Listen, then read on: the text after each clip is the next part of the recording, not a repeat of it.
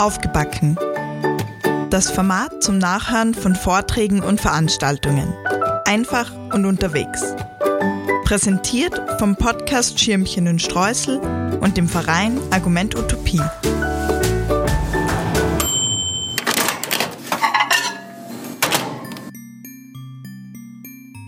Die Auseinandersetzung mit der Klimakrise in europäischen Ländern wie Deutschland und Österreich wird hauptsächlich von einer privilegierten weißen Mittelschicht geprägt. Dies zu verändern und zu diskutieren war das Anliegen einer Podiumsdiskussion des Klimacamps Wien am 31. August 2020 in der Kunsttankstelle Ottakring. Diskutiert wurde unter anderem die Frage, wie können Kämpfe der Klimabewegung stärker mit den Kämpfen von BIPOC, Migrantinnen, Refugees und antirassistischen Forderungen verknüpft bzw. gemeinsam getragen werden? Und wie kann Solidarität wirklich zur gelebten Praxis werden? Diskutiert haben Angela Asoma von Bund Jugend, Amina Guggenbichler von Fridays for Future Wien, Lina Kaunitz, Aktivistin in der Klimagerechtigkeitsbewegung Wien, Sertas Dündar, sozialökologische Transformation, wachstumskritische Ökonomie und Community Building. Moderiert wird die Diskussion von Ronja Gruber, System Change Not Climate Change Wien. Neben der Aufnahme für diesen Podcast war die Schirmchen und Streusel Redaktion vor Ort und realisierte einen Internet-Livestream. Und nun viel Spaß beim Zuhören. Das ist eine Kooperation mit Unterpalm. Herzlich willkommen zum Klimacamp, zum Stadtklimacamp 2020. Anstatt einem Klimacamp sind wir jetzt hier in der Kunsttankstelle und äh, es wird alles ähm, in Wien stattfinden. Und wir freuen uns voll, dass es endlich losgehen kann. Wir sind Hanna und Gretel. Wir werden euch jetzt so ein bisschen was noch ähm, ja, erzählen über das Stadtklimacamp und noch so ein paar Sachen, ähm, ja, Infos mitteilen und dann kann es auch mit der Podiumsdiskussion losgehen. Genau, erstmal so die Frage, warum überhaupt ein Stadtklimacamp? Warum sitzen wir hier? Eigentlich organisieren wir jedes Jahr so im Sommer, Mai, Juni ein Klimacamp draußen irgendwo auf der Wiese. Die letzten Jahre war das in Wolkersdorf. Und dieses Jahr hat uns leider Corona einen Strich durch die Rechnung gemacht und wir haben uns dann entschieden, das abzusagen, hätten es wahrscheinlich auch nicht durchführen können von den Bestimmungen, aber haben auch gesagt, irgendwie ist gerade ein bisschen schwierig, können wir irgendwie so nicht machen. Und dann war aber auch irgendwie ziemlich schnell klar, irgendwie so gar nichts zu machen, wo ähm, einfach auch mit der ganzen Corona-Thematik auch viele andere Themen halt noch aufgekommen sind oder die ganz generell die Frage, wie gehen wir damit eigentlich um mit sowas, war irgendwie auch schnell klar, naja, wir wollen auch irgendwie was machen, wir finden das wichtig, dass ähm, das Klimathema einfach weiter bespielt wird, vor allen Dingen aus der Klimagerechtigkeitsperspektive. Und wir wollen auf jeden Fall was machen.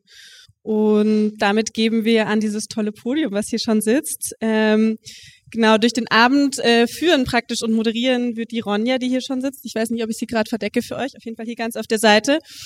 Genau, die Ronja ist schon sehr lange in der Klimagerechtigkeitsbewegung äh, aktiv und gerade ähm, bei System Change Not Climate Change, was ja wahrscheinlich auch einige Menschen kennen. Genau. Damit ist, glaube ich, alles gesagt erstmal und ich übergebe dir das Mikrofon. Ich freue mich sehr, dass ihr alle da seid. Ich freue mich sehr über mein Podium und ähm, genau, herzlich willkommen zum 90 Minuten keine Klimagerechtigkeit ohne Rassismus. Ähm, ich werde ein bisschen durch den Abend leiten. Und genau, warum sind wir eigentlich hier und warum ist das Thema so wichtig? 2008 war das erste Klimacamp damals in Hamburg und es war, Fun Fact, ein Klima- und Antirassismus-Camp. Ähm, zwölf Jahre später ist die Klimabewegung immer noch medial repräsentiert und auch in dem, wie sie sich aktivistisch zusammensetzt, sehr weiß. Ähm, das zeigt sich auch hier im Raum ganz gut. Und wir haben immer wieder so Fälle, dass eben auch AktivistInnen of Color zum Beispiel ausgeschnitten werden auf Fotos, nicht repräsentiert werden in, ähm, in der medialen Berichterstattung. Und genau, warum das so nicht weitergehen kann, darüber wollen wir heute diskutieren. Ähm, und bevor wir das starten, dachte ich mir, es wäre ganz schön, wenn wir es ein bisschen aktiv gestalten mit dem Publikum.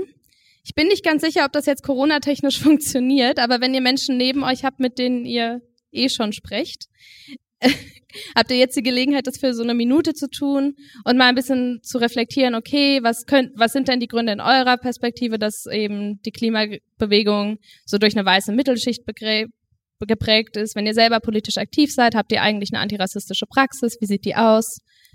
Genau. Und dann starten wir in die Diskussion hier vorne. Ich hoffe, ihr hattet jetzt zwei Minuten anregende Gespräche. Und ich würde jetzt meine DiskutantInnen bitten, sich kurz vorzustellen. Wer seid ihr? Wo seid ihr aktiv?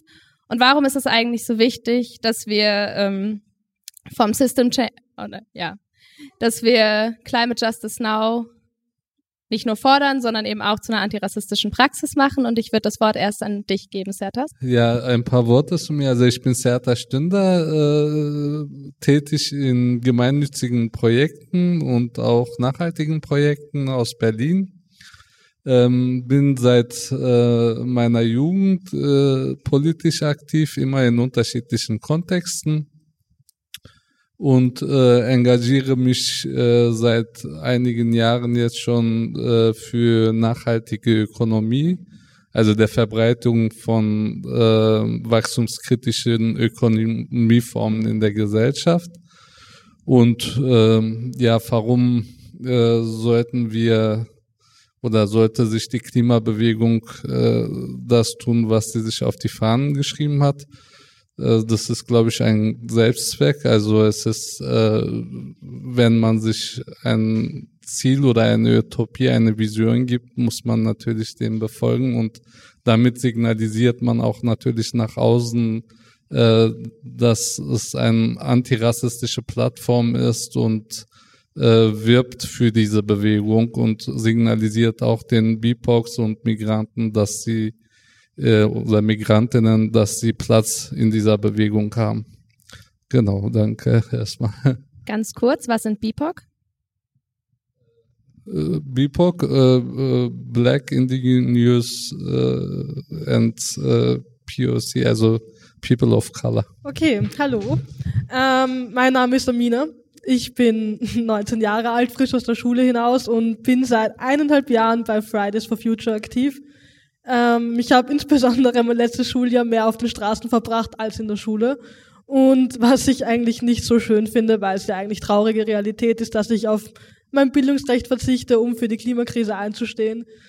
Und ähm, ich finde es voll wichtig, dass Antirassismus mit Klimagerechtigkeit ähm, verbunden wird und dass man jetzt Initiative ergreift, denn wir müssen alle bedenken, Klimakrise betrifft ähm, alle nicht nur irgendwie weiße Menschen, nicht nur People of Color. Es ist wichtig, dass wir jetzt gemeinsam Initiative ergreifen, dass wir zusammenarbeiten und nicht gegeneinander arbeiten. Und deswegen finde ich das Thema ist voll wichtig, denn mit einer Klima, mit der Klimakrise geht ja auch eine Menschenrechtskrise her und sprechen wir von Klimagerechtigkeit, sprechen wir ja auch von sozialer Gerechtigkeit. Äh, mein Name ist Angela Asuma und ich arbeite bei der Bund Jugend in Berlin und ich bin auch gerade den langen Weg von Berlin aus nach Wien gefahren. Ich arbeite da in dem Projekt Locals United und da geht es vor allem um die Sichtbarmachung von intersektionaler Perspektiven, das heißt äh, die Verschneidung von Mehrfachdiskriminierung in der Klimagerechtigkeit beziehungsweise in der Klimakrise. Welche Menschen sind äh, auch davon betroffen, nicht nur eine weiße privilegierte Schicht, ähm, und ich mache auch seit Mitte Mai einen Prozess, äh, eine Organisationsveränderung, Strukturveränderung, die antirassistisch sein soll innerhalb der Bund Jugend. Ähm, unter anderem bin ich auch bei dem BIPOC Environmental and Climate Justice Collective in Berlin und engagiere mich da, wenn ich noch zwischendurch Zeit finde, und warum es wichtig ist, ähm, genau, das ist eigentlich ganz klar, weil wenn es sich nichts ändert und äh, die Fahne, was draufsteht, so bleibt, wie es ist, dann wird die Klimabewegung auch weiß bleiben und wird nicht verschiedene Perspektiven miterleben können. Und es fehlt ganz klar ähm, bei einer, bei der Praxis, bei der Umsetzung, dass alle Menschen mitgenommen werden können. Äh, ja, hallo, ich bin Lina. Ich bin äh, seit mehreren Jahren auch in der Klimagerechtigkeitsbewegung aktiv ähm, und habe da eigentlich seit Beginn an immer dieses sehr, sehr starke oder die sehr starke Intention ähm, in meiner politischen Arbeit antirassistische und antifaschistische Themen stärker in die Klimagerechtigkeitsbewegung hereinzubringen. Es ist definitiv ähm, was, wo ich sage, da ist noch viel zu tun. Ähm, warum ist mir das persönlich auch sehr wichtig? Äh, ich, ich persönlich finde auch die Entwicklung nicht nur um die Klimagerechtigkeitsbewegung, sondern um die Klimabewegung ähm, mit dem Erstarken von Fridays for Future und Extinction Rebellion einfach eine sehr spannende Dynamik. Ähm, bin deswegen auch sehr, sehr froh, dass du da bist damit bin auch sehr gespannt auf deinen Input. Ähm, und finde es da einfach sehr wichtig, immer wieder zu schauen, okay, inwiefern äh, wird da eigentlich Druck auf, von der Straße aus gemacht und wieso ähm, reicht es dann nicht, da auch an der Stelle aufzuhören. Also wenn jetzt dann zum Beispiel ähm, System Change und Climate Change es schafft, dass dieses System Change einfach immer mehr im Mainstream landet und dann sich aber die Neos ähm, auch ein System Change ein System Change verlangen, dann muss man irgendwie gucken, wie man weitergehen kann, damit das eben genau nicht stehen bleibt. Oder ähm, jetzt äh, mit den Grünen in der Regierung, wie es dann eben auch heißt, wir müssen Klima schützen und Grenzen schützen und das geht doch super zusammen. Das ist genau der Grund, warum es eben genau diese ganzen Themen braucht und warum äh, wir uns jetzt ganz dringend mal überlegen müssen, äh, warum es da eigentlich vielleicht nicht genug Überschneidungen gibt. Dankeschön. Ähm, Angela, du hast gerade schon angesprochen, dass du diesen Prozess zur diskriminierungssensibler Jugendarbeit, ich glaube, so heißt es auf der Website, ähm, gestaltet. Und ich habe mich so ein bisschen gefragt beim Lesen, wie ist da entstanden und was macht ihr da jetzt? Also wie, wie geht ihr diesen Wandel innerhalb der BUND-Jugend an? Äh, also ich bin erst seit letztem Jahr, im Mai bin ich, äh, habe ich bei dem Projekt bei Locals United angefangen und es gibt immer wieder Positionspapiere in der Bundjugend, wo es um eine Haltung geht, die antirassistisch sein soll, die gegen Antifaschismus ist. Und aus äh, diesen Positionspapieren ist da auch der Wunsch entstanden, dass auch viele Menschen in der Bundjugend sagen, dass sie auch innerhalb interne Strukturen verändern wollen. Und dadurch ist diese Stelle geschaffen worden, die ich gerade mache. Es ist eine Koordinationsstelle, die ich aber erst seit Mitte Mai mache. Das heißt, äh, es ist gerade noch sehr viel Arbeit, die passieren muss und ähm, sind ganz klare Widerstände, in denen ich ähm, natürlich in so einem sehr weißen Umfeld und die Bundjugend ist eine sehr weiße Organisation, immer wieder ähm, drauf zustoße. Ähm, aber bis jetzt, und da ist leider auch Corona dazwischen gekommen, wäre eigentlich die Idee, Fortbildungsmaßnahmen im Sinne von Critical Whiteness zu schaffen, damit Menschen, weil es geht natürlich auch um, um kollektives Verhalten, aber ich finde, es muss auf jeden Fall erstmal individuell passieren, bei einer Person selber zu merken, welche Privilegien habe ich und wie sollten die umgesetzt werden, damit ich überhaupt damit weiter politisch arbeiten kann. Und ich habe eigentlich gestartet mit einer Umfrage und es war eine bundesweite Umfrage, wo sowohl hauptamtliche Personen, weil die Bund Jugend hat auch 50 hauptamtliche Personen oder noch sogar ein bisschen mehr, aber es ist ja eigentlich eine ein Verein, der von Ehrenamt getragen wird. Und da hatte ich ähm, das erste Mal die Möglichkeit, den Menschen gegeben zu sagen, wie positioniert ihr euch eigentlich innerhalb der Bundjugend, um mal zu sehen, wie ist denn so die, die ist, der Ist-Zustand und habe auch gefragt, was für Fortbildungsmöglichkeiten wünscht ihr euch, welche Themenschwerpunkte, weil bei so einem Prozess ist es äh, sehr wichtig, irgendwie doch alle Menschen mitzunehmen, weil auf dem Weg kannst du halt alle verlieren und dann macht es auch keinen Sinn, diesen Prozess weiterzugehen, ähm, wenn nur die Hälfte zum Beispiel mitgeht und dann gar nicht sieht und bleibt bei den Themen, die praktisch ähm, Intersektionalität nicht als Querschnittsthema sieht, sondern einfach in den klassischen äh, Naturthemen oder Umweltschutzthemen bleibt super spannend, dass ihr so einen Prozess dazu habt, weil ich, weil das ja genau dann schon eben dieser Schritt weitergeht von, ah, wir sind eh für alle offen und hier kann ja jeder vorbeikommen, eben zu schauen, okay, kann hier jeder mitmachen? Und mich würde so bei den anderen Diskutantinnen jetzt ein bisschen interessieren, wie ist das in den Gruppen, in denen ihr aktiv seid? Habt ihr irgendwie einen bewussten Umgang und auch irgendwie einen bewusst antirassistischen, aber wie Angela schon gesagt hat, auch einen gerne intersektionalen Umgang, dass ihr euch mit Unterdrückungs- Mechanismen da aktiv auseinandersetzt. Zum Beispiel, Amina, bei dir, wie ist es? Schafft Fridays for Future einen Raum, in dem sich irgendwie BIPOC wohlfühlen und da alle super willkommen sind? Ähm, ich glaube, es ist schwierig. Ähm, Fridays for Future liebt ja gerade sehr mit dem Ruf, wir sind die weiße Elitenbewegung und wir sind so privilegiert und deswegen kämpfen wir fürs Klima. Und klar, das hat schon seine Aspekte. Also es ist, ich kann es nicht leugnen. Es ist einfacher für Menschen, für Klimagerechtigkeit einzustehen, wenn sie nicht gerade irgendwie von irgendwie geflohen sind oder gerade irgendwie schauen, wo bekomme ich mein nächstes Mittagessen her. Natürlich verlangen ist es für die einfacher, jetzt für Klimagerechtigkeit einzustehen und ähm, zu kämpfen. Aber ich glaube, dass es bei uns in der, intern in der Organisation ist Antirassismus viel selbstverständlicher, als es nach außen kommuniziert wird. Also ich fühle mich extrem wohl in dieser angeblichen weißen Elitenbewegung und, und ich habe super coole Menschen kennengelernt und ich weiß auch, dass wir extrem antirassistisch vorgehen in der Bewegung, weil ich die Menschen kenne und weil ich mich eingelebt habe jetzt eineinhalb Jahre lang.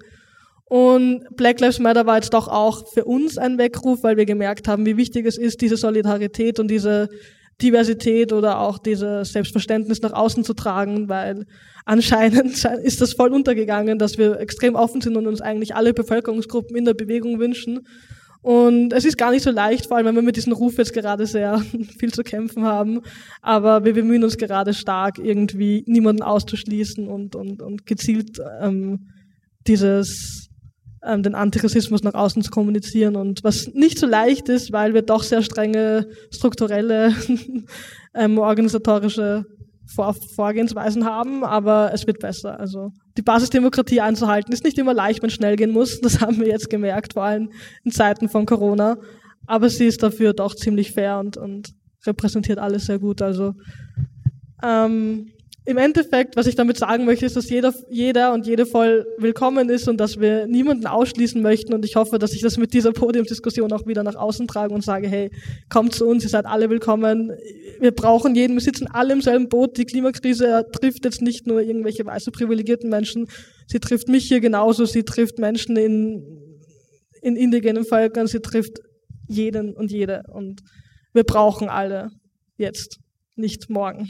Ja, es äh, freut mich auch, äh, positive Entwicklungen mitzubekommen. Ähm, ich selbst kann das eigentlich nicht so bestätigen aus meiner Perspektive. Also äh, was ich erlebe in manchen Gruppen ist, dass äh, die Wahrnehmung gegenüber Rassismus ähm, sehr von dem abweicht, äh, wie wir aus kritischen Kreisen, also BIPOC-Kreisen oder aus äh, migrantischen, postmigrantischen Communities das äh, wahrnehmen. Also äh, in vielen Gruppen ist es so, dass ähm, äh, äh, in, in diversen Themen sehr progressive Ideen vertreten werden. Also wenn es um äh, wachstumskritische Ökonomieformen geht oder um die Verkehrswende oder andere Themen. Äh, aber wenn das Thema äh, auf, Rassismus kommt, dann merken wir, dass eher konservative Vorstellungen und Einstellungen vorherrschen und das ist massiv störend. Ähm, es ist auch in Gruppenprozessen so, dass, äh, weil halt dieser, dieses Bewusstsein sehr gering ist, kommt es äh, in Gruppen zu Konflikten, dann äh, ist die Solidarität dementsprechend gering ausgeprägt, weil die Menschen häufig nicht gelernt haben, direkt zu intervenieren. Äh, das ist ähm, von daher ist auch die Awareness-Arbeit äh, oder diese Trainings, die angeboten werden, die sind sehr wertvoll, aber das ist auch nicht nur die alleinige Lösung für das Problem. Ähm, also äh, von daher ist das, also ja, ähm, ich glaube, ich kriege jetzt nicht den Faden zusammen, aber es ist ein enormes Problem, was wir im Feld beobachten können. Ja, Angela, du hast ja auch schon so darauf hingewiesen, dass du irgendwie Widerstände zum Beispiel kriegst wegen in der Arbeit. Wie äußert sich das? Ist es so, dass Menschen einfach sagen, ja, aber wir haben das Problem nicht oder ich bin doch gar nicht rassistisch oder sind die Gruppen nicht dafür ausgestellt? Also wo, wo kommen die Widerstände her? Was wäre so deine Analyse? Ich glaube, wenn sich äh, zum Beispiel Mensch mit äh, Mobilität befasst, äh, sieht Mensch nicht unbedingt, dass es da auch ein Querschnittsthema dazu geht. Was ist zum Beispiel mit Menschen, die eine Behinderung haben und auch gleichzeitig damit auch die Mobilität äh, wieder eine gewichtige Rolle spielt, wenn es darum geht äh, zu sagen, es soll alles teurer werden, welche Menschen werden da mitgenommen, welche, können, welche Menschen können sich das leisten, wenn jetzt auf einmal Flüge teurer werden und Fleisch teurer wird das ist so ein bisschen die Frage. Ich glaube, dass so ein bisschen die die, die, die Gesamtheit, ähm, das, das global zu sehen fehlt. Welche Menschen werden halt mitgedacht und welche nicht. Und äh, vor allem ist es oft auch eine finanzielle Frage, weil sobald es um irgendeine so Art von äh, Diversitätsprozess, äh, Antirassismus geht, da wird halt nicht gerne Geld für ausgegeben, weil es gibt ja ganz viele andere Projekte, die wichtiger sind, aber wo halt das kein Querschnittsthema ist und ähm, da eine andere Priorität gesetzt wird. So und ähm, auch ich ähm, in der Bundesgeschäftsstelle bin gerade momentan noch vielleicht mit zwei, drei anderen Menschen die einzigen BPOC. Das heißt, Rückhalt ist halt auch nicht da und das ist halt immer gegen eine weiße Masse ankämpfen, die schon immer diese so einen gewissen Habitus hat, so eine gewisse Art und Weise äh, mit Dingen und Themen umzugehen und äh, da so eine Veränderung, die im Kopf stattfinden muss, ähm, los, also anzuregen, das ist halt einfach, das ist halt ein Kampf. So. Ähm, ja, auch so aus meiner Perspektive innerhalb der äh, doch sehr weiß geprägten Klimagerechtigkeitsbewegung ähm, in Wien vor allem. Ähm, ich hatte gerade ganz viele Punkte im Kopf. Ich muss mal schauen, ob ich die jetzt alle wieder zusammenkriege. Aber ähm, auf der einen Seite sehe ich schon, dass es Bestrebungen immer mal wieder gibt, ähm, Dinge zusammenzudenken, wie zum Beispiel dritte Piste und Abschiebungen, wie ähm, Mobilität und ähm, und also so diese diese ewigen Klimagerechtigkeits- und Umweltgerechtigkeitsthemen von wegen die Leute, die dann ähm, an der vielbefahrenen Straße wohnen, sind meistens dann nicht unbedingt diejenigen, die mit dem fetten SUV und so fahren. Also das wird schon alles mitgedacht, das, das passiert schon alles. Ich sehe aber sehr wohl auch, dass man dann eigentlich meistens auf, auch schon auch aufgrund von so strategischen ähm, Deadlocks einfach immer wieder überlegt, okay, wo können wir jetzt eigentlich andocken? Also wie schaffen wir das, dass wir nicht diese enorme Flug Flughöhe haben, sondern wir brauchen ja schon auch ganz klar strategische Anknüpfungspunkte, ja. Ähm, wie hier in Wien eine dritte Piste und eine Lobau. Und dann gibt es, ist es natürlich immer wieder irgendwie so ein Fallstrick, weil man letztlich dann doch in, in solche Dinge hineinkippt, wie, ja, okay, jetzt geht's um Flugverkehr, aber vielleicht sind es ja gerade auch BIPOC-Leute, die dann eher auch ähm, öfter, also, ne, also A ist die Frage, können sie fliegen? Das ist dann nochmal eine andere Frage, aber das Ding ist so auch, ähm, inter, also Leute besuchen, Familie besuchen, was auch immer.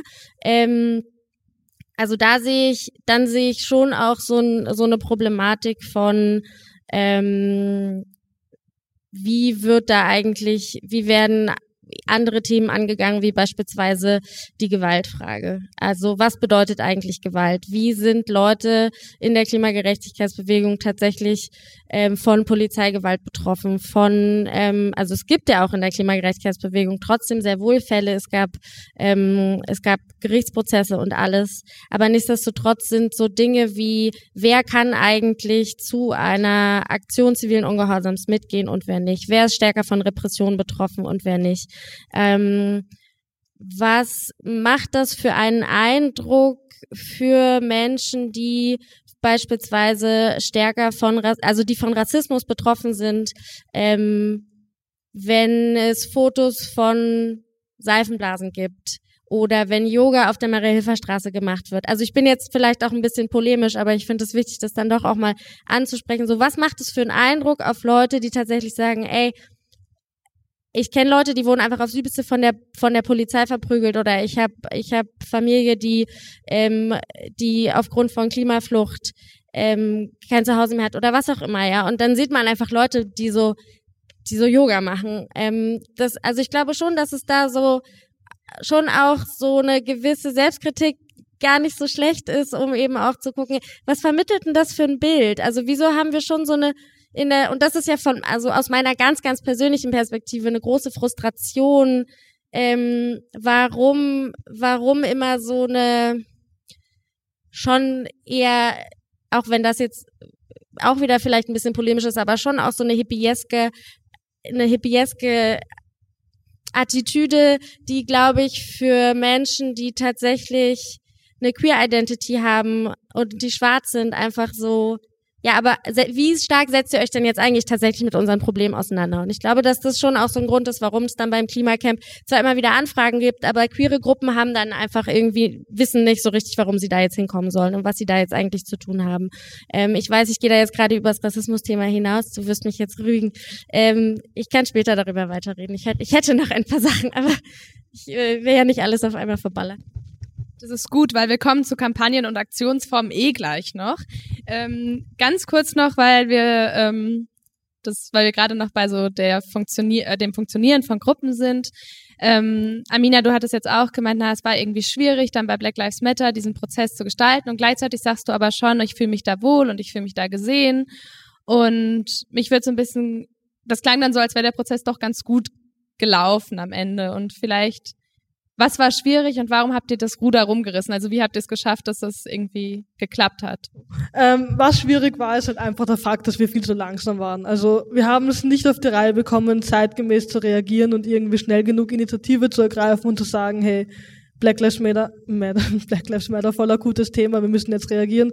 Wir haben uns aufhalten lassen von unserem strukturellen System, was uns extrem gehemmt hat in dem, was wir eigentlich vorhatten. Also wir wollten ja ähm, aktiv irgendwie partizipieren und, und, und irgendwie viel mehr nach offen außen kommunizieren, dass, dass diese dass Antirassismus ganz stark mit der Klimakrise auch zusammenhängt, einfach weil die Auswirkungen der Klimakrise wieder indigene Völker einfach am meisten spüren und, und das kann man so gut verbinden und es ist so wichtig, darüber mehr zu reden und wir haben es einfach nicht geschafft und das ist halt uns jetzt bewusst geworden und wir haben uns im Nachhinein ganz stark mit ähm, der Definition von Klimagerechtigkeit erstmal auseinandergesetzt und uns erstmal wirklich zurück zum Ursprung überlegt, was, was wollen wir gerade und, und warum stehen wir jetzt eineinhalb Jahre auf der Straße? Und wir haben eineinhalb Jahre gebraucht, um, zu, um, um, um uns wirklich darüber einig zu werden, dass Klimagerechtigkeit viel mehr als Bäume retten ist oder ähm, Fahrradfahren, denn es impliziert auch eine soziale Krise, in die wir uns gerade begeben und wo wir gerade uns ein bisschen verlieren irgendwie und ähm, ja, wir sind jetzt auf dem, wir sind jetzt da angelangt, dass wir uns einig sind, dass wir auch gegen ähm, soziale Ungerechtigkeiten ankämpfen wollen und dass wir ähm, das verbinden. Ich, ähm, ich finde ich finde diesen Satz ganz schwierig. Wir sitzen alle im selben Boot, weil ähm, das ist das ist nicht Fakt. Das ist, es wird ganz oft irgendwie in der Klimabewegung benutzt, dieser Spruch, aber der ist, äh, Abs hat gar nichts mit der Realität zu tun. Weil ähm, erstens, wenn du überlegst, wir reden hier vom Boot und welche Menschen sitzen auf dem Boot und müssen äh, von ihrer Heimat fliehen, da ist natürlich auch Klimawandel auch ein Thema, aber es sind auch noch ganz andere Themen, warum die Menschen fliehen müssen. Und dann sagen wir das aus unserer privilegierten äh, Position heraus, wir sitzen alle im selben Boot. Und vor allem, das sind einfach Menschen, die im globalen Süden ähm, schon sehr, sehr lange mit dem Klimawandel zu tun hat. Und das wollte ich eigentlich noch sagen, dass äh, ich euch bitten würde und das einfach nicht zu benutzen, weil das ist einfach nicht die Realität. Das ist ähm, wieder was ein Bild zu kreieren, was nicht da ist. Aber das passt sehr gut zur Überleitung zu Kampagnen, weil das ist ja so ein Spruch, der wird wirklich häufig in Kampagnen bedient. Ich habe den auch schon mehr, also ganz häufig gelesen und so, ja, wir sitzen alle im Boot, deshalb müssen wir alle was tun. Und das ist halt, genau, ähm, einfach nicht in Ordnung. Und ich frage mich immer so ein bisschen, was ist, ob das nicht nur was damit zu tun hat, ähm, wie wir irgendwie ähm, frame, also doch, damit natürlich auch, aber was es auch schon einen Schritt vorher damit zu tun hat, welche, welche Ansatzpunkte gesehen werden. Zum Beispiel Sertasch, du hast gesagt, du bist in Gruppen aktiv, die sich irgendwie mit nachhaltiger Ökonomie beschäftigen und mit Wachstumskritik. Und wie ist es da? Wo bleibt die globale Dimension? Was, also dieses Konzept, was heißt eigentlich eine Wachstumskritik zu haben und funktioniert das für alle Menschen in allen Ländern? Ja, das ist eigentlich eine sehr interessante Frage, weil ähm, also die also dieses Feld ist im deutschsprachigen Raum auch sehr weiß geprägt natürlich. Also bekannt ist halt äh, die solidarische Ökonomie, die Commons-Bewegung und die Gemeinwohlökonomie. Und wenn man in diese Foren reingeht,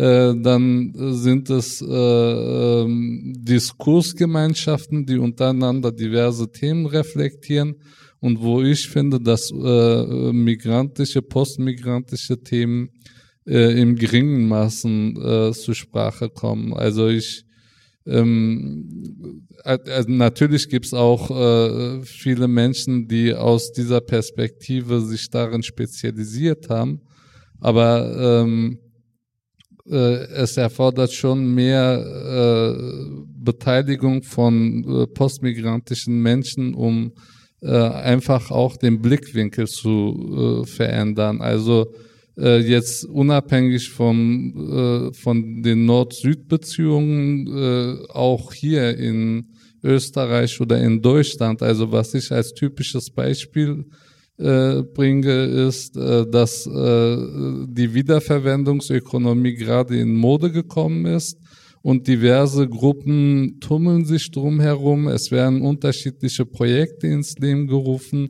Und dann äh, denke ich mir aber, äh, also wer sind denn eigentlich die Helden der Wiederverwendungsökonomie?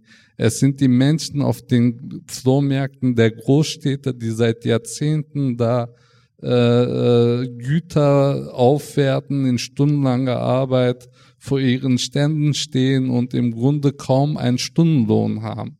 Also das ist halt äh, lächerlich, was die Menschen häufig in dieser Ökonomieform verdienen. Und dann fangen andere äh, Menschen an, sich mit diesen Themen zu schmücken und denken gar nicht darüber nach, äh, welche Arbeit und welche ähm, äh, ja, äh, Kraft in diesen Ökonomien sozusagen äh, drinne ist. Und äh, das ist natürlich, äh, also es ist halt ein Beispiel unter vielen anderen. Äh, aber daran denkt, merkt man, wie Weisheit äh, das Feld geprägt ist sozusagen. Du hast da gerade so was Spannendes gesagt und das äh, trifft also es macht mir auch gerade nochmal klarer, was, was mich auch teilweise so ärgert mit diesen ganzen Initiativen, die es irgendwie so gibt, auch äh, vor allem auch so in der Degrowth-Bewegung, wo es ja heißt, wir müssen so, ähm, wir brauchen diese ganzen Nischen, um auch vorzuzeigen, was man dann später eigentlich mal upscalen muss für ne, so äh, die Postwachstumsgesellschaft. Und ich finde das einfach so, also mich ärgert das so und mich, ich finde das teilweise sehr, sehr zynisch. Du hast jetzt gerade mir irgendwie auch selber nochmal klar gemacht, warum ich das so zynisch finde. Und ähm, also und gleichzeitig, also du hast jetzt gerade von Reparieren gesprochen, von Recyceln gesprochen, da gibt's ja so viele Initiativen, genauso auch so eine starke Romantisierung auch von, was bedeutet eigentlich ähm, mit der Natur arbeiten, mit dem Boden arbeiten, ähm, Urban Gardening machen, ähm, also so ein, und, und das dann eben als, als so eine politische Arbeit zu framen, finde ich persönlich einfach sehr, sehr unzureichend ähm, und, und wird es tatsächlich auch politisch hinterfragen. Ich hatte noch einen anderen Punkt. Darf ich vielleicht noch ein, eine Sache ergänzen, wenn es erlaubt ist? Also genauso, also noch ein Beispiel, damit es halt noch mal prägnanter wird. Ähm, ich kenne äh, zum Beispiel diverse Kaffeebetriebe, wo seit den 70er, 80er Jahren, äh, also ich kenne zumindest die Community, nämlich die kurdisch-türkischen Vereine und linkspolitische Initiativen, wie sie kleine Betriebe äh, aufgebaut haben, wo es jeden Tag zum Beispiel äh, ein, eine Mahlzeit für ein geringes, für einen geringen Beitrag gibt. Und wenn ich mir so anschaue, welche Betriebsformen hier so hochgejubelt werden, dann denke ich mir ja, also taucht denn dieses, zum Beispiel diese Mikroprojekte irgendwo auf? Wird das überhaupt wahrgenommen? Und äh, das sind nur vereinzelte Beispiele, aber wenn wir halt in die, in die Diskussion gehen mit äh, Menschen mit unterschiedlichen Kontexten, dann merken wir halt, dass vieles unentdeckt bleibt und äh, ja, dementsprechend halt das Feld weiß geprägt ist. Angela, wie geht ihr das dann bei Locals United an? Weil du hast gemeint, da geht es eben speziell wirklich darum, um eine intersektionale Perspektive auch sichtbar zu machen.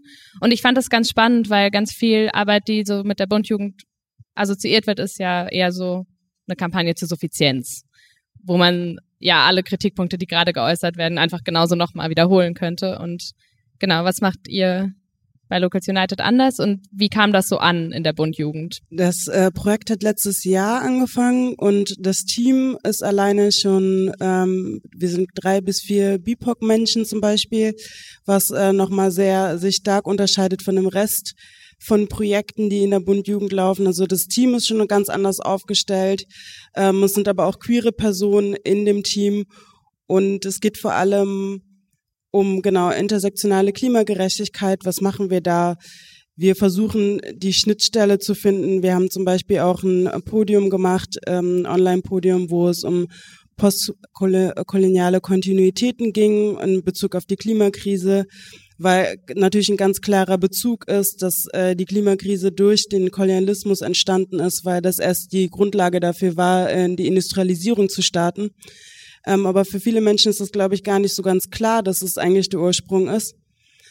Ähm, dann war ein Podium über queere Perspektiven der Black Lives Matter Bewegung, weil auch in der Black Lives Matter Bewegung manchmal auch Queerness nicht unbedingt eine Rolle spielt. Und da haben wir ein Podium zu gemacht, um das auch ein bisschen sichtbar zu machen.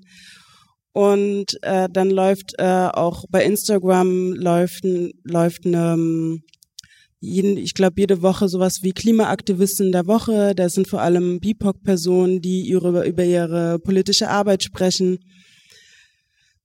Genau, das ist so ein bisschen das Thema. Aber wir versuchen jetzt auch gerade zum Beispiel auch eine Broschüre anzufangen, wo es ganz klar für die äh, Klimabewegung um antirassistische Praxis, wie kann die aussehen, die Verschneidung von diesem Thema. Also es gibt ja ganz wenig deutsche Literatur, wo es um Antirassismusarbeit in der Klimabewegung geht. Und da befassen wir uns gerade mit. Und es sollen jetzt auch gerade Erklärvideos entstehen in leichter Sprache, wo halt Klimawandel nochmal aufgearbeitet wird, so dass äh, viele Menschen äh, das verstehen können, wo zum Beispiel nicht Deutsch als Erstsprache ist. Es wird auch in verschiedenen Sprachen übersetzt. Also das ist so ein bisschen das zu öffnen und die, dieses Thema auch sichtbarer zu machen für Menschen, die sonst keinen Bezug dazu haben. Und wenn du, du hast gerade gemeint, ich weiß nicht, ob ich dich richtig verstanden habe. Du meintest, es gibt so ein großes Unwissen auch in der Klimabewegung, also dass Leute irgendwie das nicht am Schirm haben oder nicht verstehen und dann so sind so, ach wirklich, Kolonialismus?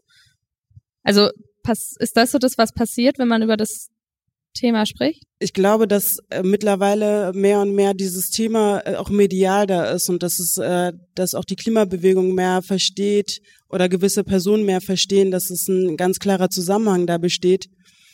Ähm, aber ich glaube, da ist auch noch mal ein ganz großer Nachholbedarf, weil das ist natürlich auch eine ganz große Lücke, die in der, in der, in der Bildung hier in Deutschland ist, dass über nicht über richtig über Kolonialismus geredet wird.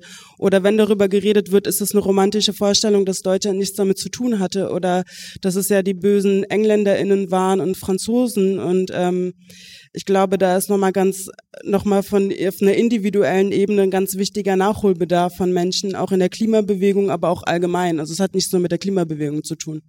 Weil wenn wir über Antirassismus reden, dann ist ganz klar, Rassismus äh, in den verschiedensten Formen ist durch den Kolonialismus geprägt und entstanden, damit äh, die weiße ähm, äh, ja, Mehrheitsgesellschaft das legitimieren konnten, was sie im Kolonialismus getan haben. Das ist eine sehr gewaltvolle Geschichte und die immer noch andauert. Ich würde jetzt überleiten so zu den Aktionsformen und was die vielleicht damit zu tun haben, dass Klimagerechtigkeitsbewegungen mehr oder weniger inklusiv sein können. Und es ist jetzt eh schon angesprochen worden. Ich glaube, Lina du, Lina, du hattest das so im, im Vorbeigehen kurz so gemeint, so, naja, ist ja klar, können nicht alle mitgehen. Was genau meintest du da? Also, wer kann nicht mitgehen und warum?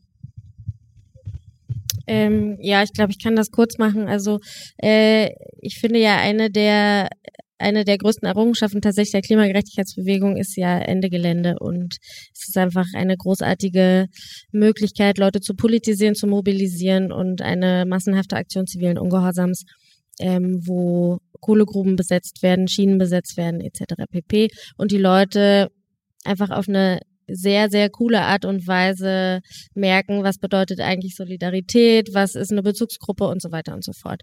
Ähm, und ich glaube, dass man da sehr, sehr viele Leute abholen kann. Es ist unglaublich, wie jung die Leute sind, wo ich mir dann echt immer denke, boah, in dem Alter war ich echt so, so hart und cool dagegen. Ähm, und äh, das ist, das ist unglaublich toll und nichtsdestotrotz bist du einfach, ähm, also wird ja darauf abgezielt, dass man sich ähm, letztlich, wenn die Räumung, also ne, es gibt eine Besetzung und wenn dann letztlich die Räumung angekündigt wird, dann gibt es eine Sitzblockade. Und natürlich können Leute immer sagen, okay, ich gehe freiwillig, dementsprechend ist es ja eh schon voll inklusiv, aber ähm, nichtsdestotrotz muss man davon ausgehen, dass äh, BIPOC-Menschen einfach stärker dann von Repression betroffen sind und dass da auch stärker die Bullen dann die Polizei vielleicht auch drauf geht und so weiter. Ne? Also das sind alles so Dinge, ähm, die, die da einfach auch nochmal einen Unterschied machen. Nichtsdestotrotz also ich bin nach wie vor eine sehr, sehr starke Verfechterin von zivilem Ungehorsam. Mir geht es, also ich finde, es könnte auch noch viel weitergehen.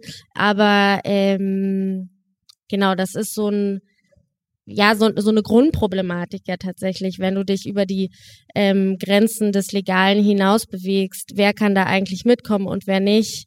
Ähm, Und inwiefern wird das dann dann eben auch thematisiert? Also es fehlen hier einfach Menschen, nicht nur Leute, die gefangen sind, sondern auch Leute, die einfach nicht mitkommen können, weil sie äh, sonst Gefahr laufen, ihren Status zu verlieren etc. pp. Oder ihr Visum zum nächsten Jahr nicht verlängern können oder was. Angela, wenn du so Ende Gelände dir anschaust, würdest du sagen, die packen das ganz gut irgendwie intersektional, das mitzudenken und auch mitzukommunizieren? Oder was würdest du sagen, wo sind da so vielleicht Baustellen, die man ihnen mitgeben könnte?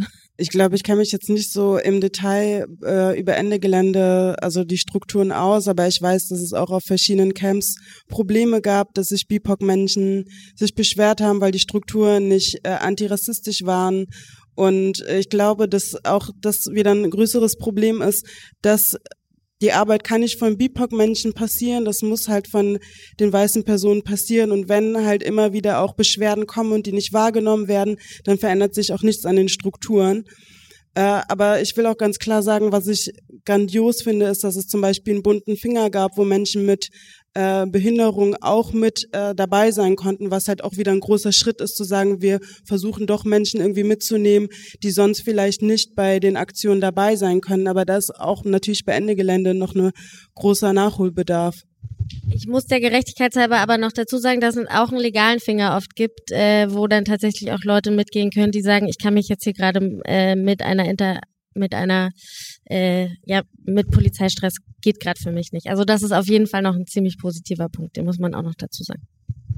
Weil wir jetzt auch relativ viel drüber gesprochen haben, über Sichtbarkeiten auch. Und das ist ja einfach ein super wichtiges Thema. Und Ende Gelände ist ja ganz gut so mit Bannern. Dann steht da halt so, ja, ob Lausitz oder Rojava, Klimaschutz heißt Antifa. Und dann dürfen wir uns alle freuen, weil das ist ein ganz schön cooles Frontbanner und ähm, so. Aber irgendwie hört es da ja nicht auf. Und Sertasch, jetzt du hattest auch ähm, eben gemeint, so naja, man kriegt eben zum Beispiel in so einer Bewegung wie der Postwachstumsbewegung eben solche Widerstände zu spüren, dass eben ähm, Menschen sich dann mit Rassismus nicht auseinandersetzen möchten oder das gar nicht anerkennen. Und was könnte, wie könnte das aussehen, dass man eben auch in so einer Bewegung, wo es wirklich schwierig ist, schon wegen des Themas, ähm, da Sichtbarkeit eben für migrantische und postmigrantische Kämpfer halt auch schafft und zum Beispiel dafür sorgt, dass eben nicht, oh, wir machen jetzt Kreislaufwirtschaft und das ist alles furchtbar romantisch, äh, so idealisiert wird. Also was bräucht's da? Also zunächst muss äh, man akzeptieren, dass es nicht normal ist, äh, dass äh, es ähm, homogen weiße Strukturen bestehen. Äh, und das ist einfach äh, auch historisch geschuldet und man muss seiner Historie auch bewusst sein. Also mit, der, mit dem Kolonialismus und davor der Sklaverei, dann mit dem Faschismus, der Homogenisierung der Gesellschaft.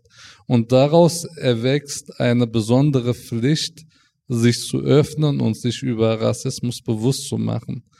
Äh, und ähm, manchmal äh, erlebe ich das halt, also dann fragt man, naja, wieso habt ihr es nicht geschafft, äh, jetzt äh, migrantische, postmigrantische Menschen oder BIPOX zu involvieren.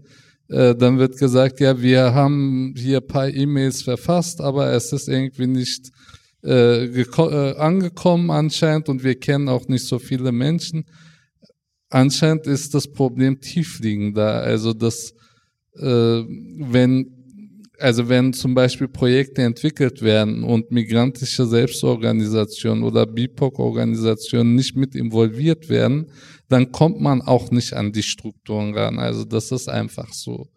Und äh, von daher müssen wir halt wirklich darüber nachdenken, wie tiefgreifend wir äh, voranschreiten wollen, ob unsere Methoden sinnvoll sind. Auch äh, es hat sich, glaube ich, auch so eine gewisse Eigendynamik entwickelt, dass äh, sich die Gruppen äh, eingerichtet haben und sie wenden ihre Methoden an. Alles ist irgendwie auf die weiße Mittelschicht, also gebildete Mittelschicht ausgerichtet und wir sind nun hier und hinterfragen diese äh, Sachen. Also wir äh, akzeptieren äh, diese Methoden nicht, weil wir nicht äh, daran beteiligt waren, äh, als sie in dieser Gesellschaft verbreitet wurden. Also ich kann jetzt auch auf einzelne Methoden eingehen, aber das würde, glaube ich, jetzt zu weit gehen.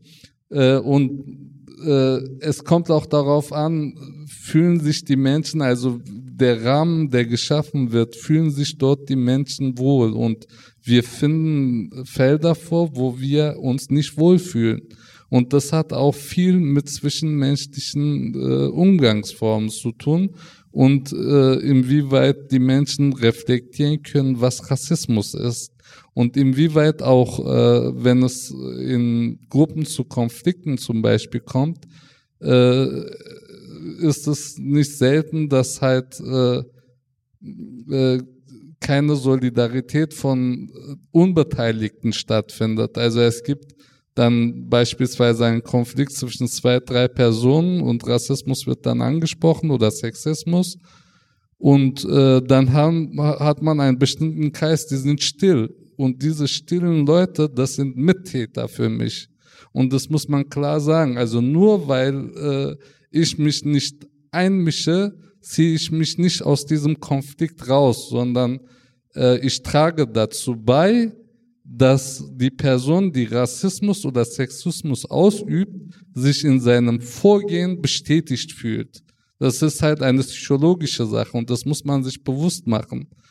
Ähm, und deswegen ist es halt umso bedeutender, dass wir wirklich äh, uns äh, bewusst werden über diese, also ich erlebe bei zum Beispiel weißen queerfeministischen Frauen äh, eine sehr äh, gute solidarische Art, weil sie halt darin äh, häufig auch trainiert sind, dass sie auch eingreifen können, wirklich. Also das ist sie kennen aus ihren eigenen Situationen Diskriminierungserfahrungen und wenn Sie dann sich mit Postcolonial Studies beschäftigt haben, wenn Sie sich mit kritischer Rassismus beschäftigt haben, dann äh, erlebt man eine äh, gute Reaktion im, äh, im richtigen Augenblick. Und das ist halt wichtig für uns Menschen, die nicht weiß sind, weil sonst äh, können wir in den Strukturen nicht bestehen und nicht mitwirken, weil das uns zu sehr in die Substanz geht. Ich wollte genau zu dem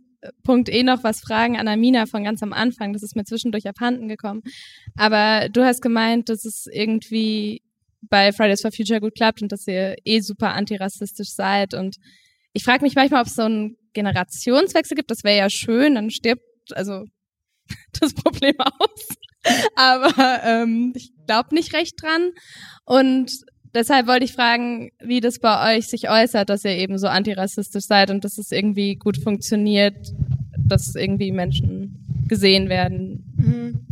Also ich merke schon, ähm, wir sind ja eine voll junge Gruppe auch und wir sind eigentlich Großteil SchülerInnen und Studierende in der Fridays for Future Community und ähm, wir sind auch eine extrem bunt durchgemischte Gruppe und das ist eigentlich schon noch es ist eigentlich auch ein bisschen wie so ein, wir sind alle, es hat so ein Jugendgefühl und so ein Jugendtreffgefühl, also wir kommen zusammen und wir reden auch über unsere Sorgen und wir werden halt auch alle Freunde und es ist schon so ähm, ein, ein Get-Together irgendwie, das halt dann dieses solidarische Gefühl irgendwie ausdrückt und wo man halt eben bemerkt, dass wir total offen sind. Also ich kann jetzt nur von den von Fridays for Future in Wien eigentlich wirklich reden, weil ich bin ja nur da aktiv und ich kenne nur diese Gruppe. Und ähm, ich weiß oder ich habe den Eindruck, sagen wir so, dass einfach ähm, dort viel Diversität schon auch vorhanden ist und dass wir vor allem groß ähm, viel in der ähm, Queer Community und in der LGBTQ Plus Community vertreten sind, ganz stark eigentlich. Und ähm, auch, ja, das einfach auch leben eigentlich und ja, kommt schon zum Ausdruck, finde ich. Vielleicht nach außen weniger als ich dachte. Merke ich immer wieder. Ich würde fast ähm, jetzt das Podium öffnen und ein bisschen die, das Publikum mit einbeziehen. Dann sollte ich vielleicht das Publikum auch wieder besser sehen. Und jetzt ist es wieder so, dass es eine kurze Murmelrunde gibt. Mir wurde gefeedbackt, das ist schwierig für den Ton. Aber jetzt halt seid ihr vorbereitet und das Internet weiß auch, es gibt eine Murmelrunde, das heißt, Leute reden jetzt wild durcheinander und niemand redet ins Mikrofon. Ähm, genau, auch so wieder zwei Minuten, einfach sich ein bisschen austauschen, was sind so Fragen, die jetzt aufgekommen sind. Und wir werden die dann eben sammeln und ich werde sie wiederholen müssen ins Mikrofon, damit auch äh, unser Stream mitbekommt, was passiert. Ähm, ja, dann fangen wir doch mal an. Wer hat denn die erste Frage? Wer kann die Ver also es ist klar, wir brauchen irgendwie Veränderungen und die Frage war jetzt, wer kann die starten und wer sollte die starten und naja, die zweite ist dann schon ein bisschen eine zweite Frage. Ist es realistisch, dass sie das auch tun, die Menschen, die es tun sollten? Veränderungen zu bewirken hängt, glaube ich, damit zusammen, äh, dass konkret, äh, also man muss dann, glaube ich, erstmal fokussieren, wo das Problem liegt. Und das Problem liegt bei den Privilegien, äh, zumindest nach meiner Meinung. Also inwieweit äh, können wir Privilegien fokussieren, sie kritisieren und äh, Privilegien sozusagen abgeben und das auch einfordern. Also, äh, und das sind halt ganz konkrete Sachen, also auch in den Strukturen. Es hat sich ja auch in der Nachhaltigkeitsszene oder der Klimabewegung äh, vielfältige Strukturen entwickelt, die mit Stellen besetzt werden, wo äh, konkret Geld fließt, das muss man einfach mal so sagen, wo Projektgelder vergeben werden und was weiß ich. Und äh, um Veränderungen tatsächlich zu bewirken, äh, müssen Verantwortungen geteilt werden, müssen Stellen geteilt werden. Davon reden wir ja eigentlich auch die ganze Zeit, inwieweit halt wir bescheidener auch leben können, inwieweit wir verzichten können und das bedeutet das genau. Und äh, es ist halt wichtig, sich das bewusst zu machen, äh, damit man auch das einfordern kann. Also auch äh, konkret an den Strukturen arbeiten. Also ich finde zum Beispiel, äh, wieso muss eine Podiumsdiskussion von einer Person geleitet werden? Es kann auch zwei Personen sein. Äh, darauf muss man aber erstmal kommen. Das habe ich zum äh, ersten Mal gemerkt vor ein, äh, einiger Zeit, als ich das so erlebt habe und dachte mir, ja, wow, wieso nicht? Also wieso kann eine Podiumsdiskussion beispielsweise nicht von einer äh, äh, People of Color oder BIPOC und einer weißen Person äh, geleitet werden? Das ist aber auch Abgabe von Privilegien letztendlich. Äh, also das jetzt im Großen auch gedacht. Ich, ich glaube, ich will erstmal daran anknüpfen, weil was du gerade meintest von wegen Abgeben, ähm, ich glaube, dass gerade Menschen wie zum Beispiel Luise Neubauer und Greta Thunberg ähm, einfach mal auch ihre Stimme abgeben können weil sie immer wieder eingeladen werden und mit PolitikerInnen sprechen. Und das ist, glaube ich, auf jeden Fall ein wichtiges Ziel, was geschaffen werden muss. Und in der ersten Linie war so, oder was ich, was mir jetzt erstes eingefallen ist, war, okay, klar, das muss eigentlich von der äh, weißen Mehrheitsgesellschaft passieren, dieses Umdenken. Und da geht's auch um auch unsere Privilegien, die wir auch als BPOC natürlich auch haben, aber vor allem von der weißen Mehrheitsgesellschaft. Ähm, aber das wird nicht passieren. Und ich glaube, das ist der wichtige, der zweite die zweite Frage, die du gestellt hast. Und wenn wir uns so historisch das anschauen, was passiert ist, es ist vor allem die, die BIPOC-Bewegung, schwarze Personen, die Kämpfe angeführt haben. Und es wird bei diesem Fall auch so sein, dass schwarze Personen irgendwann sagen, wir haben, wir haben keine Lust mehr. Und das tun sie ja jetzt schon auch mit Black Lives Matter. Und ich hatte vor kurzem meinen Workshop bei dem Format Zukunft für alle jetzt und da war eine schwarze Person, die gesagt hat, es war nicht schön, weil es ging um eine Vision. Wie sieht die Vision aus? Wie sieht die Klimagerechtig äh, Klimagerechtigkeitsbewegung 2048 aus? Und die Person hat gesagt, der Tisch wird neu aufgeräumt und es werden vor allem Klimaaktivistinnen aus dem globalen Süden am Tisch sitzen und aufräumen. Und ich glaube, das wird wahrscheinlich auch passieren.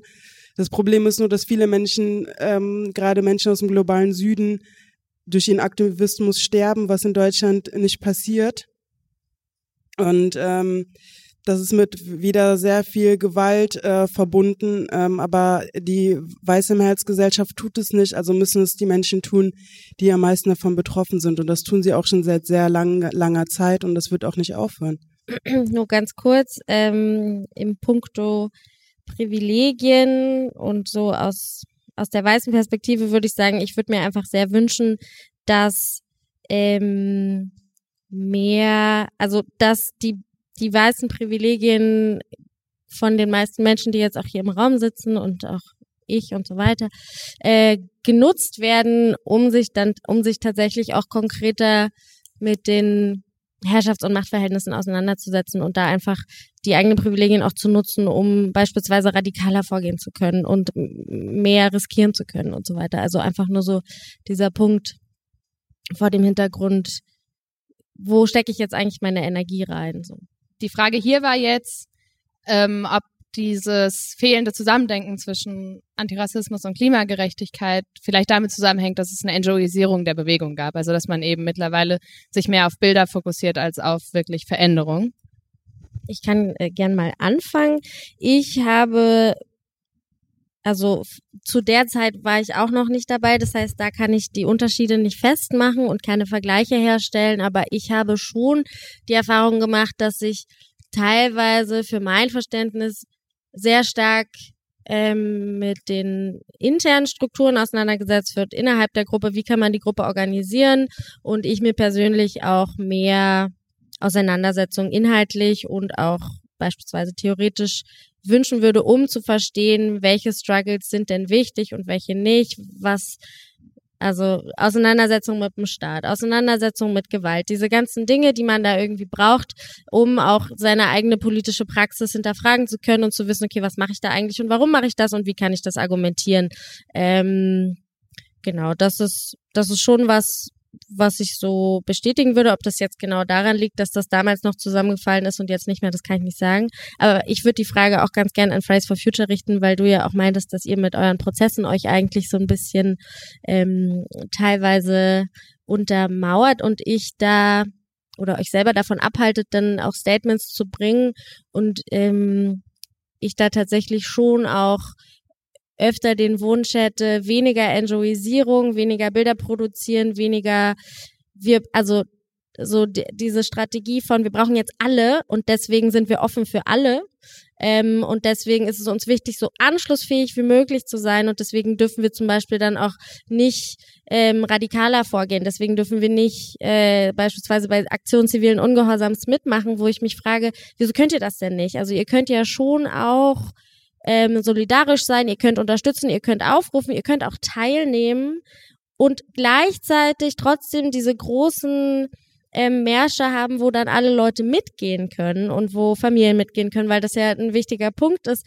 den sehe ich auch. Aber ich sehe ihn nicht als Ausschlusskriterium für eine Radikalisierung. Und ich glaube, die braucht's, weil sonst ähm, passiert nämlich genau das. Ihr fordert, ähm, und ich bin gleich fertig, ihr fordert an die Regierung, dass sie handelt und dann tut sie das und dann haben wir den Salat, weil äh, der Staat natürlich einer, einem Legitimationszwang unterliegt, dass er Wirtschaftswachstum beispielsweise äh, fördert.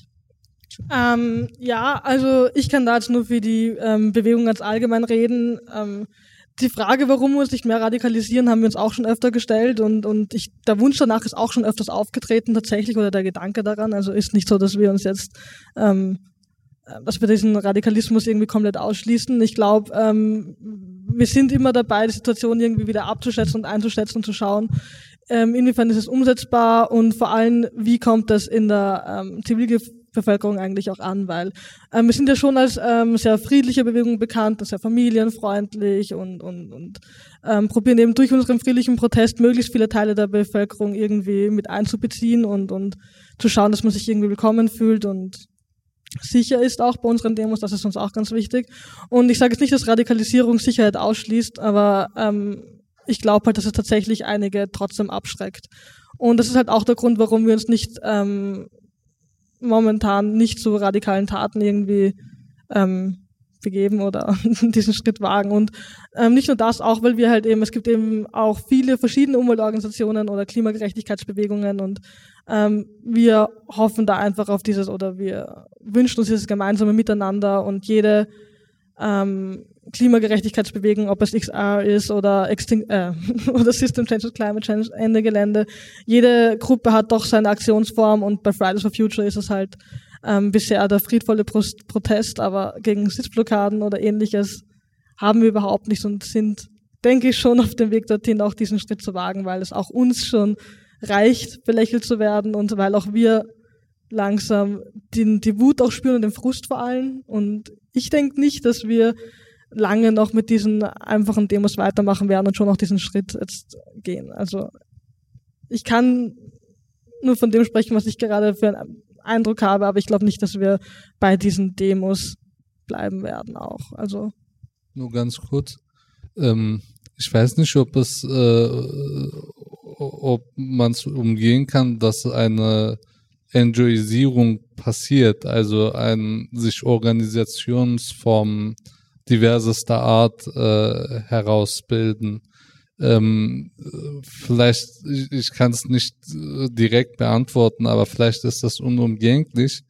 Äh, aber was wichtig ist, ist äh, seiner linken Position äh, bewusst zu sein, seiner antirassistisch, antisexistischen Position bewusst zu sein und direkt in der äh, Entstehung von Strukturen äh, gezielt Fehler vermeiden, die schon ähm, passiert sind und auch Leute nicht an Werks äh, äh, lassen, die äh, darin eine Ökonomisierung sehen.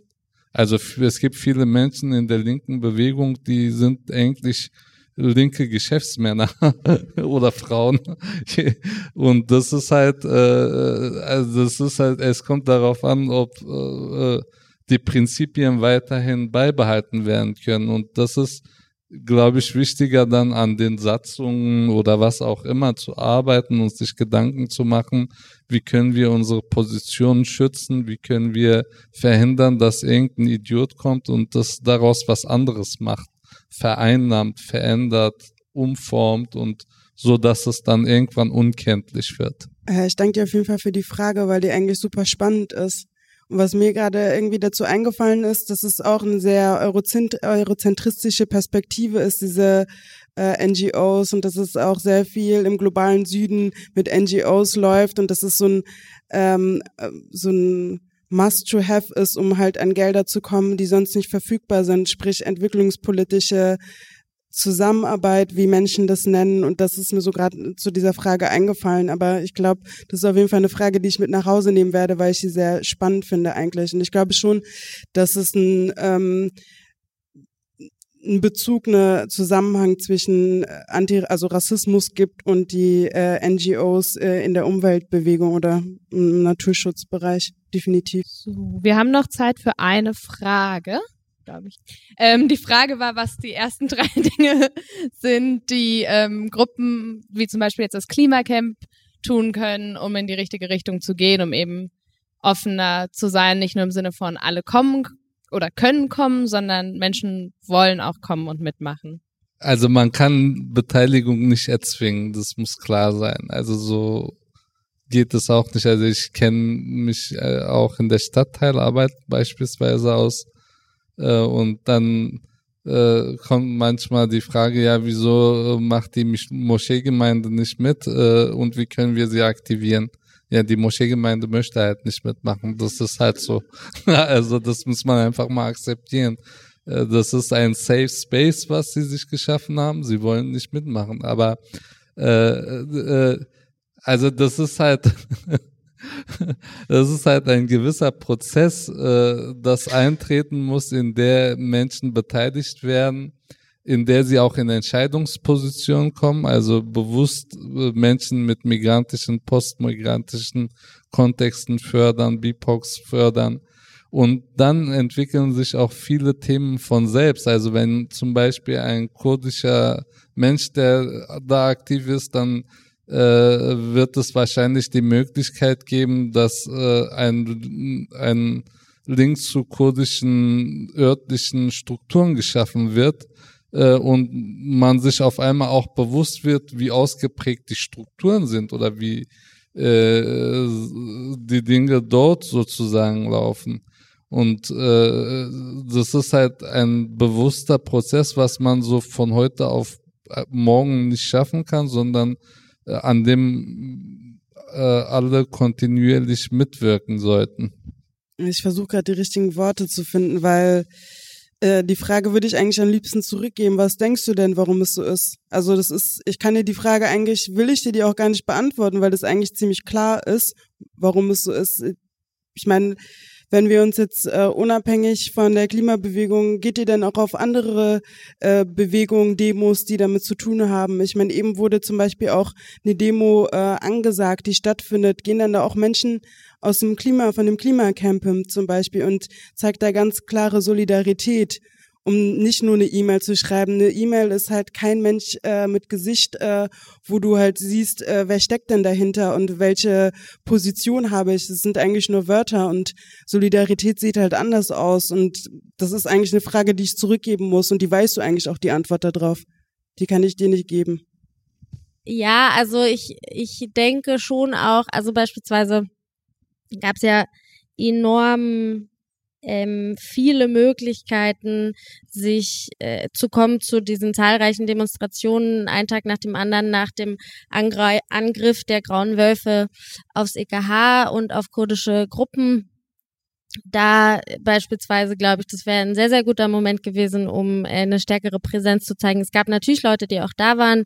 Ähm, das sind immer so die vereinzelten üblichen Verdächtigen und das ist super toll. Gleichzeitig äh, fand ich es persönlich schon auch zu wenig und äh, denke mir eben, warum ist es eigentlich so? Weil gerade die Klimagerechtigkeitsbewegung doch eigentlich so enorme Skills hat im Umgang mit, mit Polizei, im Umgang mit, wie durchfließe ich eine Polizeikette, wie drücke ich durch, wie mache ich das eigentlich alles? Ja, da gibt so viel, so viel Know-how und so viel, so viel Struktur dahinter, wo man echt und ich denke mir so, wieso wird es nicht auch in anderen Bereichen angewendet? Ähm, Gerade weil ja die Solidarisierung mit narkotischen Bewegungen einfach so super zentral ist. Gerade wenn es um die Frage geht, wie können wir eigentlich eine, eine Gesellschaft aufbauen, die ökologisch cool ist. So, also da gibt's ja einfach so viele Dinge, wo man so sagt, hey, das ist so easy da da irgendwie solidarisch zu sein und da anzudocken. Äh, genauso wie, wie Demonstrationen gegen die identitäre Bewegung beispielsweise, ja. Also deren Verständnis von von Umweltschutz darf niemals international sein und äh, Umweltschutz ist Heimatschutz und also da gibt's da gibt's so viele Punkte, weswegen es Gründe gibt, dass sich genau da eine Klimagerechtigkeitsbewegung einklingt und sagt, hey, hier setzen wir uns mit auseinander, weil deren Argumentation ist einfach falsch, die biegt in die falsche Richtung ab, das wollen wir nicht. Ähm, und da zeigen, da gehen wir auf die Straße ähm, und das ist, glaube ich, schon was, wo man, wo man dann auch recht schnell total gut Anknüpfungspunkte hätte. Da ist gerade noch so eine Hand hochgeschnellt und das sah so aus, als wäre es so dringend, dass ich sie auch noch, wenn es kurz ist, nehmen würde, bevor wir schließen. Ganz kurz fürs Internet ähm, und dann auch als Erklärung. Also ähm, der Kommentar war mega wichtig, fand ich einfach. Weiße Menschen haben zum Beispiel sehr häufig ganz guten Zugang zu Ressourcen und es gibt in Wien extrem viele Ressourcen und seien das personell oder finanziell. Und eine ganz aktive Form, wie man als Ellie wirksam sein kann, ist eben Ressourcen zugänglich machen. Und was die ÖH ist, also die österreichische Hochschülerinnenschaft, die haben wirklich recht viel Geld, jede einzelne Uni und in Wien sitzen ja mehr als eine, plus die größte Österreichs. Ähm, da kann man Anträge stellen für fast alle pro politischen Projekte. Das ist relativ einfach, ziemlich unkompliziert und da liegt wirklich viel Asche und ähm, genau. Wer einen aktiven Studierendenstatus hat, kann das machen und ich kann da auch gerne mehr Infos geben, wenn das gewünscht ist. Ähm, ich würde dann jetzt zum Schluss kommen und euch um ein Abschlussstatement nochmal bitten. Und das ging, geht so ein bisschen in eine ähnliche Richtung, aber eigentlich habe ich mir eher so überlegt, okay, es wäre ja schön, man müsste jetzt in zwölf Jahren nicht das nächste Podium machen, wo wir wieder da sitzen und sagen so, okay, gut, die Klimabewegung, die ist jetzt immer noch weiß und wir haben irgendwie unsere Intersektionalität auch immer noch nicht gebacken gekriegt. Ähm, und wenn ihr euch, wenn ihr einen Hebel umlegen könntet, damit das funktioniert so, welchen Hebel würdet ihr umlegen? Äh, ein Hebel ist nicht. Es, es sind viele Hebel. Ich habe immer noch ganz viele Punkte auf meiner To-Do-Liste, die ich eigentlich sagen wollte. Ich lasse es jetzt.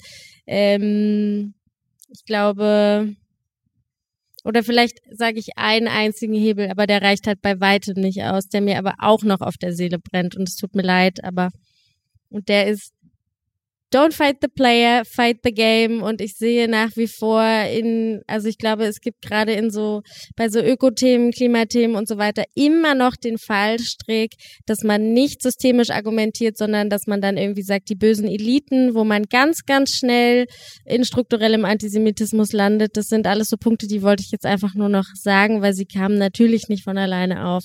Und ähm, Also es sind nicht die bösen Eliten, es ist das, es ist der Kapitalismus und ähm, das ist der Hebel. Jetzt habe ich doch eine Überleitung gefunden. Und und los. Ganz einfach. Du hast eigentlich meinen Gedanken auch aufgenommen, weil bei mir war auch direkt als erstes Kapitalismus. Den Hebel würde ich am liebsten um ähm, switchen.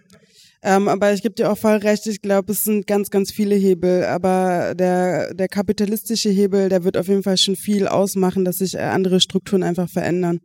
Ich glaube, das ist mein Statement.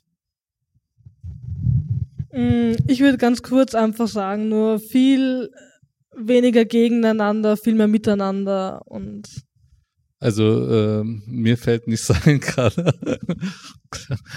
Aber der Kapitalismushebel ist auf jeden Fall sinnvoll.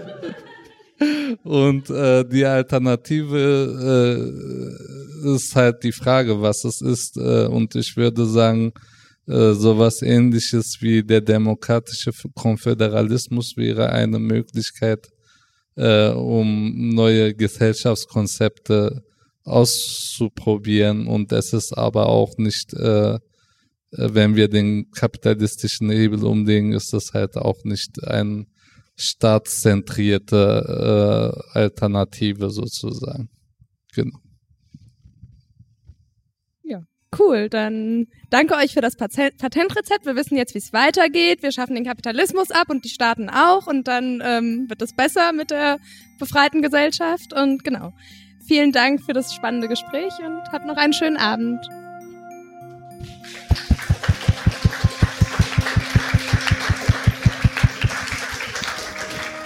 Um weiter aufnehmen zu können, brauchen wir deine Unterstützung. Werde jetzt Fördermitglied oder spende an uns. Schon 5 Euro helfen enorm. Alle Infos auf unterpalmen.net. Das war's mit Aufgebacken. Präsentiert vom Podcast Schirmchen und Streusel und dem Verein Argument Utopie.